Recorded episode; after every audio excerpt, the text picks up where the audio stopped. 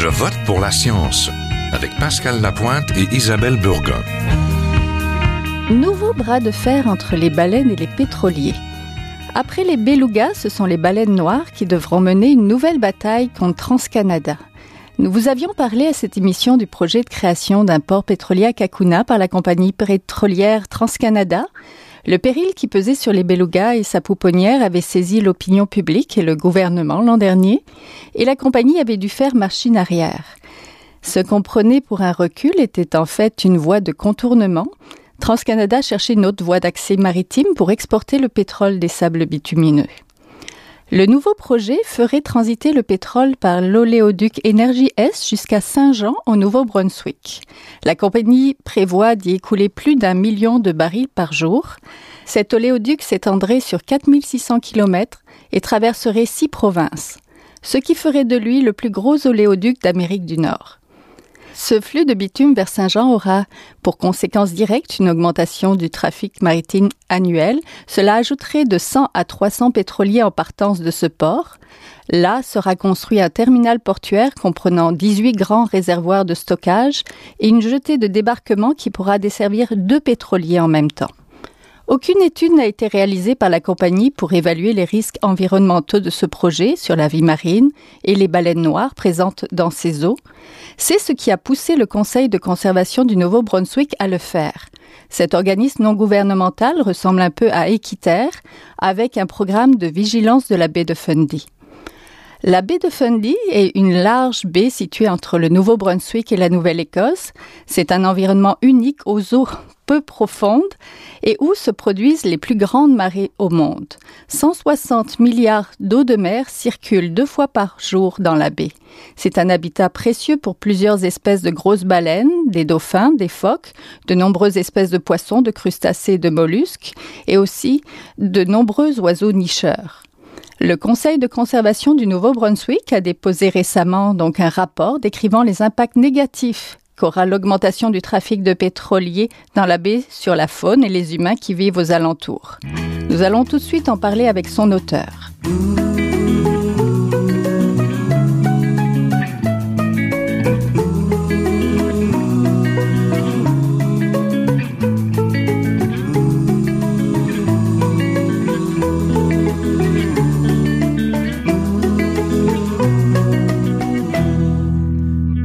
Mathieu Abbott de la Sentinelle de la baie de Fundy, un organisme qui veille au bon respect des lois environnementales pour le Conseil de conservation du Nouveau-Brunswick et auteur du rapport Un trafic pétrolier et des boulettes de goudron, ce que l'oléoduc Énergie S signifie pour la baie de Fundy et le golfe du Maine. Bonjour. Bonjour. Vous êtes sentinelle de la baie de Fundy ou beekeeper. Pouvez-vous nous parler un petit peu de la richesse écologique de la baie? C'est un milieu où on trouve des pêches traditionnelles, du tourisme et des baleines. Oui, oui. Le baie de Fundy, euh, le monde euh, le connaît parce qu'il a les, les marées célébrées, les grandes, grandes marées. Les marées euh, de notre baie ici, au Fundy, ça nous donne un une écosystème très, très riche et divers. Alors, les, les grands marées amènent avec eux des beaucoup de nutriments de, de euh, l'océan Atlantique et ça, ça fait que l'écosystème, ça vraiment, ça produit beaucoup de nourriture et c'est pour ça qu'on voit les baleines, euh, euh, les phoques, beaucoup des différentes espèces de, de poissons et selon aussi les homards, les coquilles et d'autres choses, vivent tous dans la même région parce que ça produit tellement de nourriture. Alors c'est très important pour pour euh, l'océan Atlantique, spécialement les régions costiales de euh, du Nord, et, euh, et c'est très important pour le monde qui vit ici. Ça produit euh, depuis des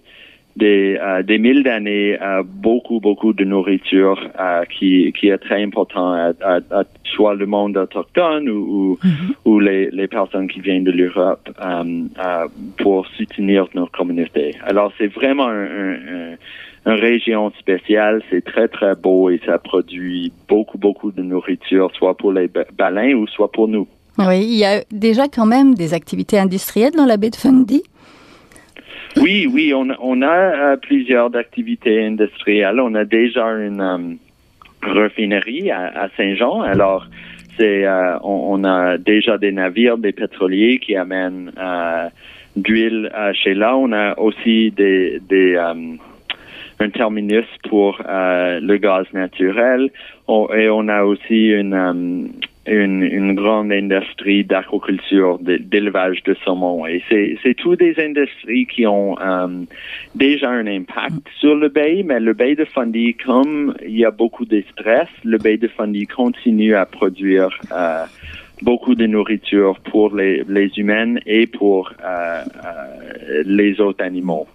D'où l'intérêt de votre d'être sentinelle, de surveiller ce milieu-là, c'est ça? Oui, ah, ben oui, on, a on a euh, commencé Sentinelle de la baie de Fundy parce que on, on connaît vraiment que que c'est vraiment un, un, espace spécial et, si on veut que euh, nos océans survivent euh, dans, dans un temps de, de changement climatique, on doit vraiment euh, protéger les espèces euh, spéciales et, et, tellement productives comme le baie de Fundy.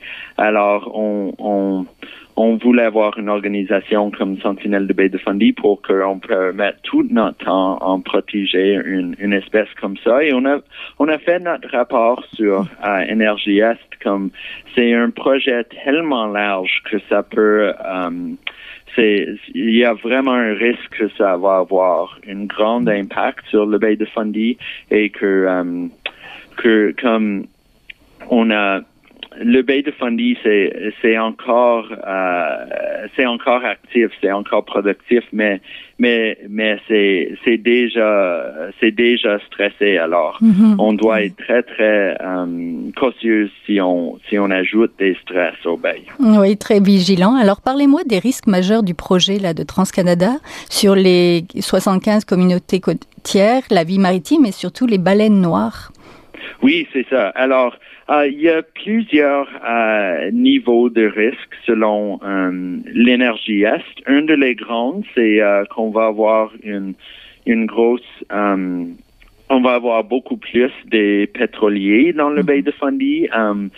selon ma rapport, c'est soit depuis euh, entre 115 euh, et 280 euh, pétroliers neufs dans le baie de Fundy, mais ça peut être même plus que ça. Ça c'est selon les euh, les les rapports de TransCanada, mais on n'est pas certain que leurs estimants sont sont bons. Mm-hmm. Alors, on va avoir beaucoup de plus de pétroliers. Avec les pétroliers, il va produire beaucoup plus de bris dans le niveau marin et les pétroliers produisent un bris de bas fréquence et, et c'est le même fréquence que les baleines soit euh, soit les baleines franches et les autres baleines qu'on a ici, c'est la même fréquence qu'ils utilisent pour euh, se communiquer et on sait que déjà avec euh, les montants que, de pétroliers qu'on voit euh, au baie de Fundy à, à ce moment.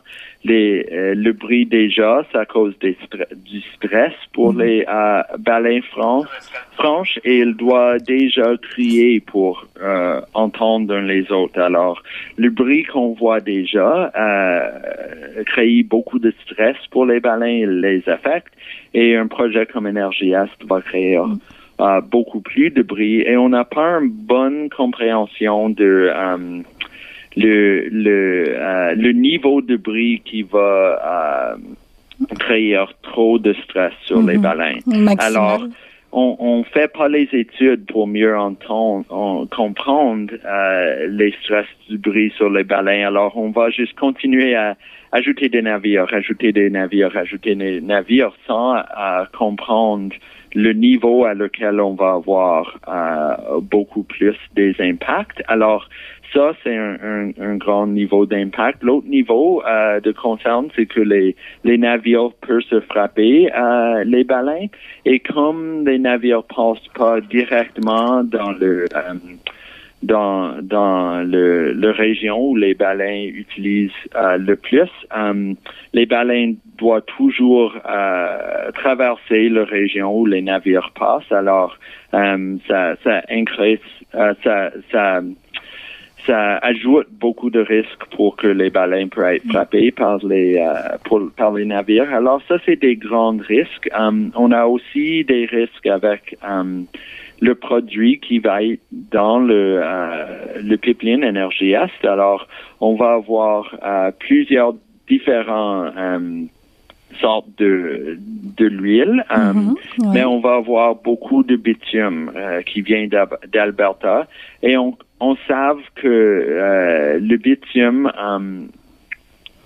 c'est c'est pas le même que que du que du pétrole régulier. Oui, du mhm. Pétrole conventionnel. Alors le bitume est enclin à former des boules et se couler lorsqu'il se mélange avec l'eau salée. Alors mhm euh, ça, ça, ça nous concerne beaucoup parce que ça va pas juste rester aux profondeurs, ça peut être tout autour du, euh, du lot et, et c'est des, des risques extra pour des, des organismes comme les homards ou les coquilles qui vivent au, bas de l'océan et qui sont très, très importants pour notre euh, pêche traditionnelle. Oui, sur la côte. Il y a eu déjà quatre déversements dans le passé de, de pétrole en 79, 89, 94 et 2007 donc vous, que vous mentionnez dans votre rapport. Oui. Est-ce que ça a été euh, réglé après?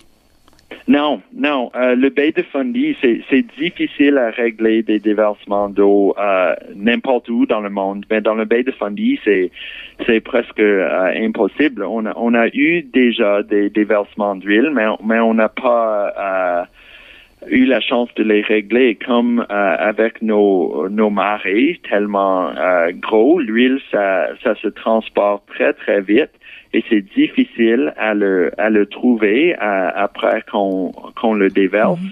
et aussi euh, on, on savent qu'avec le, le brou, euh, le brouillard qu'on mhm. qu'on expérience beaucoup, beaucoup au Baie de Fundy, on a déjà perdu des déversements d'huile. Alors, on a déversé d'huile et on a essayé de le trouver, mais on ne le trouve pas comme le... Mhm. Euh, comme il y a un tempête, il y a de brouillard. Alors, um, TransCanada peut pas changer le climat ici. Euh, um, ben, peut-être TransCanada et les autres compagnies changent le climat un peu, mais il peut certainement pas euh, euh, arrêter le brouillard. Alors, mm-hmm. il y a vraiment des risques euh, élevés ici si on a un échappement d'huile et on a déjà vu que même avec des échappements um, plus ou moins petits, on a on n'a pas eu la chance de les régler ou de les nettoyer. Alors, on ajoute des risques. On ajoute des risques avec le bitume. C'est, même plus difficile à régler si on l'échappe.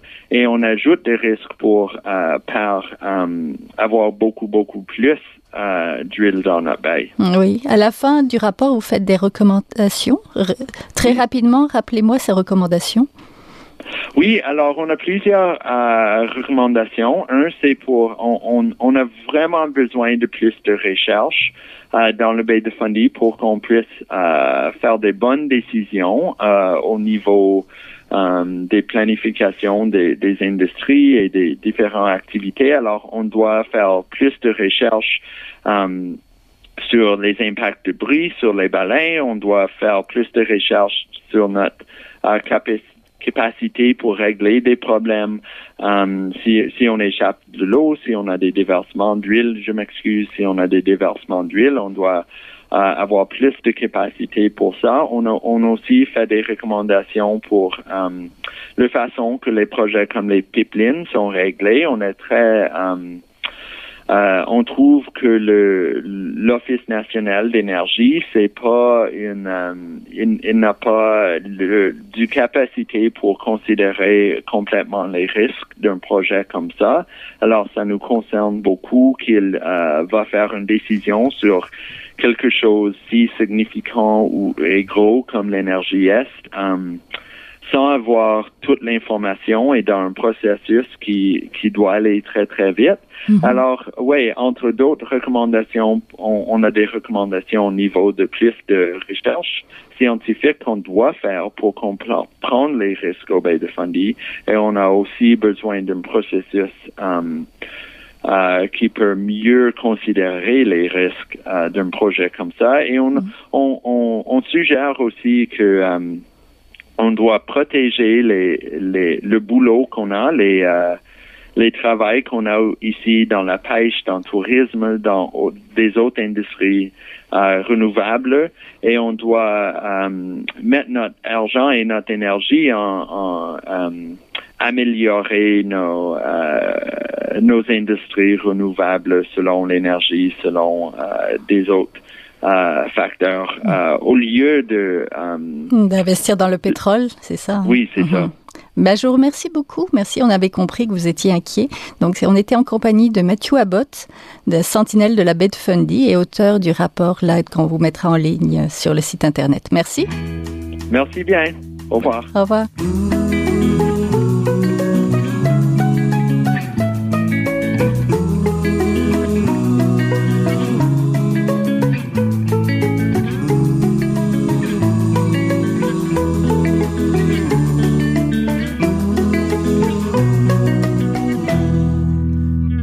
Dans la baie de Fundy, il y a des baleines noires ou baleines franches.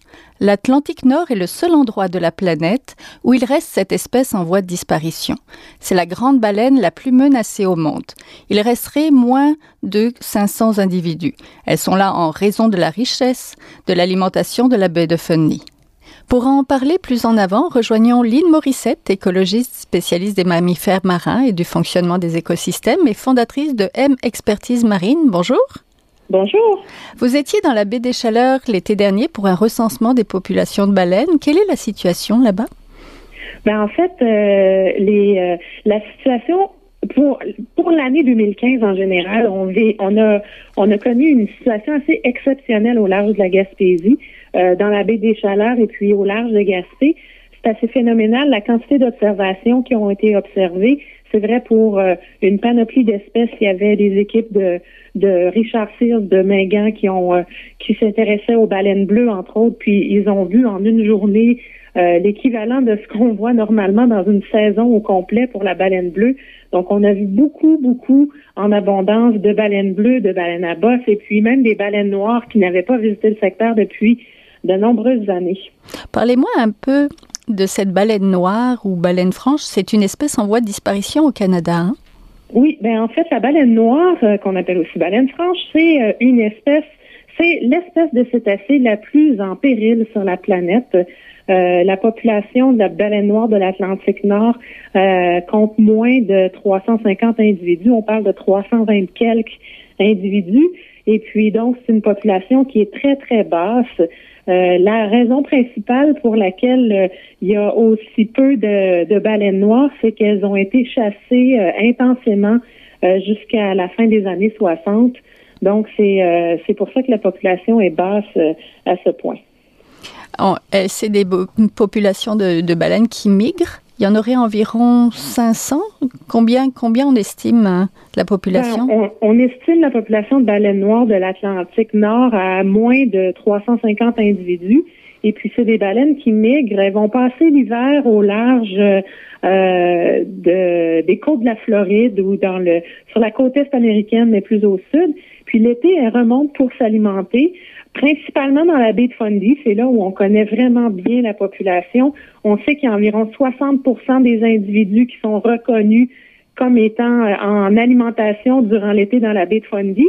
Et puis, ce qui est intéressant avec la baleine noire, c'est que au cours des derniers mois, on commençait à se poser la question, ben où est le 40 euh, mm-hmm. qui reste, qui n'est pas dans la baie de Fundy? Et une des hypothèses, c'était que ces baleines-là se rendaient peut-être jusqu'au golfe du Saint-Laurent et euh, on sait qu'on en a vu par le passé, donc on sait que les baleines noires peuvent se rendre jusque dans ce secteur-là. Et cette année, on a décidé de d'inventorier un peu plus euh, ou de creuser un peu plus cette question-là en faisant des recensements de baleines noires. Et puis effectivement, il y a beaucoup de baleines noires qui sont dans le secteur euh, du Golfe et à l'entrée de la baie des Chaleurs en Gaspésie. Quelles sont les principales menaces qui pèsent sur elles, outre la chasse ben oui, la chasse, la, chasse n'est plus une menace pour cette population-là, mais étant donné que la population est très, très euh, de très faible abondance, les autres menaces euh, prennent encore plus d'importance sur une population qui va pas très bien. Euh, la majorité des cétacés partagent, si vous voulez, environ les mêmes menaces. une une d'entre elles, c'est le dérangement par le bruit. Donc c'est vrai aussi pour la baleine noire. C'est des baleines qui, euh, des cinq sens, l'ouïe est probablement le sens le plus important pour les cétacés. Ils vont s'orienter comme ça, ils vont traquer leur proie, ils vont pouvoir communiquer aussi. Donc tout dérangement par le bruit ou toute perturbation de l'environnement sonore pour un cétacé, c'est un impact ou une menace majeure à leur à leur cycle de vie et puis à leur survie potentielle. C'est d'autant plus vrai pour la baleine noire. Et puis, euh, donc ça, c'est une menace euh, qui, est, qui est très importante. L'autre menace qui est importante pour tous les cétacés, mais encore plus dans le cas de la baleine noire, c'est les collisions avec les bateaux. Euh, pourquoi c'est plus important pour les baleines noires, c'est que c'est une baleine qui est très lente et puis le risque de collision par rapport aux autres espèces de baleines, c'est vraiment une baleine qui est très à risque de, de se faire frapper par les navires. Il y a des programmes qui sont faits présentement, qui sont déployés par différentes équipes pour euh, essayer de limiter ces risques de collision-là. Euh, et puis ensuite, ben, les différentes menaces euh, auxquelles la, population de baleines noires fait face, ben, il y a aussi tout, les, tout ce qui est changement climatique ou perturbation dans l'écosystème qui va aller altérer leur source de nourriture potentielle. Il y a la, la pollution aussi, la pollution, les, les impacts potentiels de la pollution. On a qu'à penser, par exemple, au, euh, au projet pétrolier. Euh, ou la, la, pollution, les changements dans l'écosystème ou les différents types de pollution qui vont altérer, encore une fois, euh, la, la, qualité de l'environnement dans lequel ces, ces animaux-là euh, se trouvent. Oui. Vous avez lu le rapport du Conseil de conservation du Nouveau-Brunswick? Qu'en avez-vous pensé? Ben, en fait, ce qui est intéressant avec ce rapport-là, c'est que on, on, on on crée un argumentaire qui va nous permettre de peut-être faire un, mettre un frein ou euh, poser poser certaines questions par rapport aux projets qui sont développés dans la baie de Fundy. Et puis le parallèle qui est intéressant à faire, c'est que dans le Golfe, on a aussi euh, on a aussi de ces baleines-là qu'on commence à documenter euh, comme étant des, des, occupantes du Golfe aussi et de la baie des Chaleurs. Puis là aussi, il y a des projets euh, qui mettent en péril, qui mettent en péril pour à peu près le même type de menace, donc plus de bateaux, plus de dérangements par le bruit.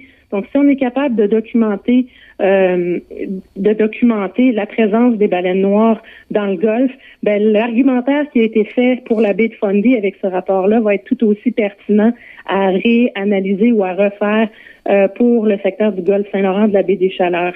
Après les belugas à Kakuna, la baleine noire devient donc porte-flambeau des impacts des agissements de TransCanada. Pourquoi est-ce que ça nous prend ça pour réagir? Est-ce qu'on ne peut pas protéger l'océan par lui-même? C'est triste, hein? Ça prend souvent euh, euh, en conservation, en écologie, en écologie de la conservation. Malheureusement, il a toujours fallu avoir euh, opté pour des stratégies un peu. Soit on parle en, en, termes économiques, puis on dit bon ben, on peut chiffrer la biodiversité, puis essayer de, de faire comprendre aux gens que si on perd cet écosystème-là, on perd tant de millions de dollars par année. donc, ou bien on se sert d'une espèce un peu flambeau ou charismatique comme comme ça a été le cas avec le beluga dans le secteur de Kakuna, comme ça pourrait être le cas dans le golfe du Saint-Laurent avec la baleine noire. Euh, ça prend un argument comme ça euh, qui va aller euh, au-delà de la simple volonté de conserver un écosystème parce qu'il semble que c'est pas suffisant de vouloir juste expliquer aux gens l'importance de protéger un, un, écosystème comme le Saint-Laurent.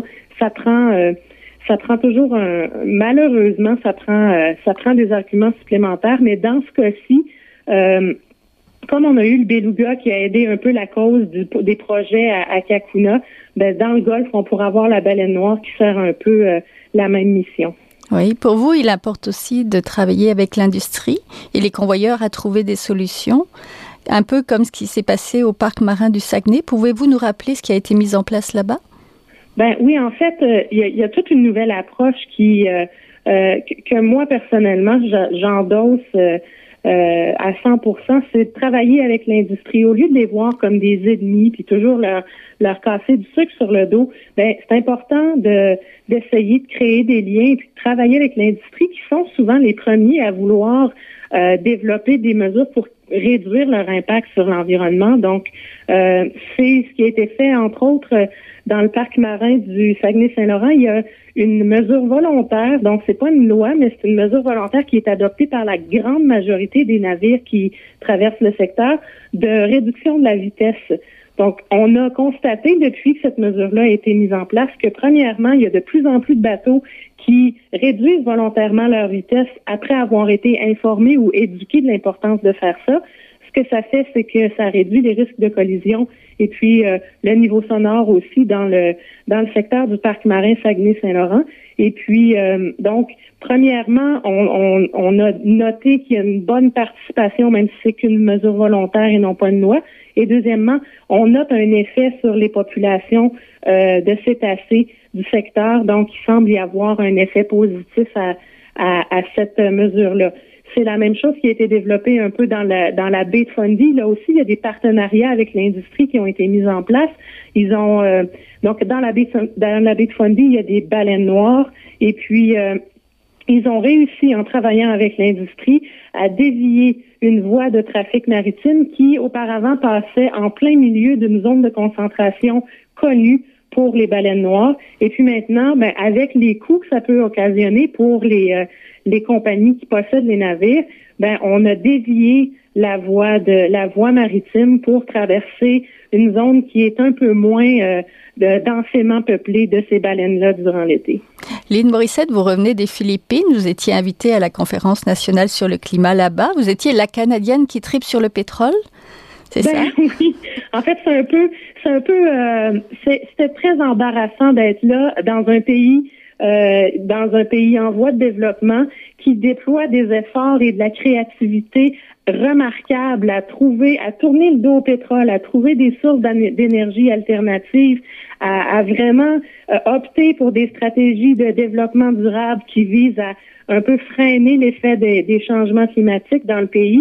Et puis moi, j'étais la Canadienne d'un pays soi-disant développé qui arrive là-bas. Et puis, euh, tout ce que j'avais à, dire comme constat, c'était que nous, au Canada, on a renoncé euh, aux accords de Kyoto. Et puis, la priorité présentement au, au Canada, c'est de développer des projets pétroliers. Alors, c'était très, très gênant et très embarrassant d'arriver là d'un pays soi-disant développé dans un pays du tiers-monde qui fait mille fois mieux que nous en termes de volonté à essayer de, de développer des projets de développement durable. Je vous remercie beaucoup. On était en compagnie de Lynn Morissette, donc écologiste spécialiste des mammifères marins et du fonctionnement des écosystèmes et fondatrice de M Expertise Marine. Merci. Un plaisir. C'est tout pour cette semaine. Je vote pour la science. C'est une production de l'agence Science Presse. À la recherche, Naima Asser. À la régie, Aoun Louis Linz. Vous pouvez réécouter cette émission et les précédentes sur le site de Radio VM et sur celui de l'agence Science Presse et nous suivre sur Twitter. À la semaine prochaine. Jin Jiahua est un chercheur typique de ceux pour qui les progrès de la bioinformatique ont préséance sur le sens biologique et pour qui la grosse science constitue la seule logique. On y parle de génome, de transcriptome et de splice.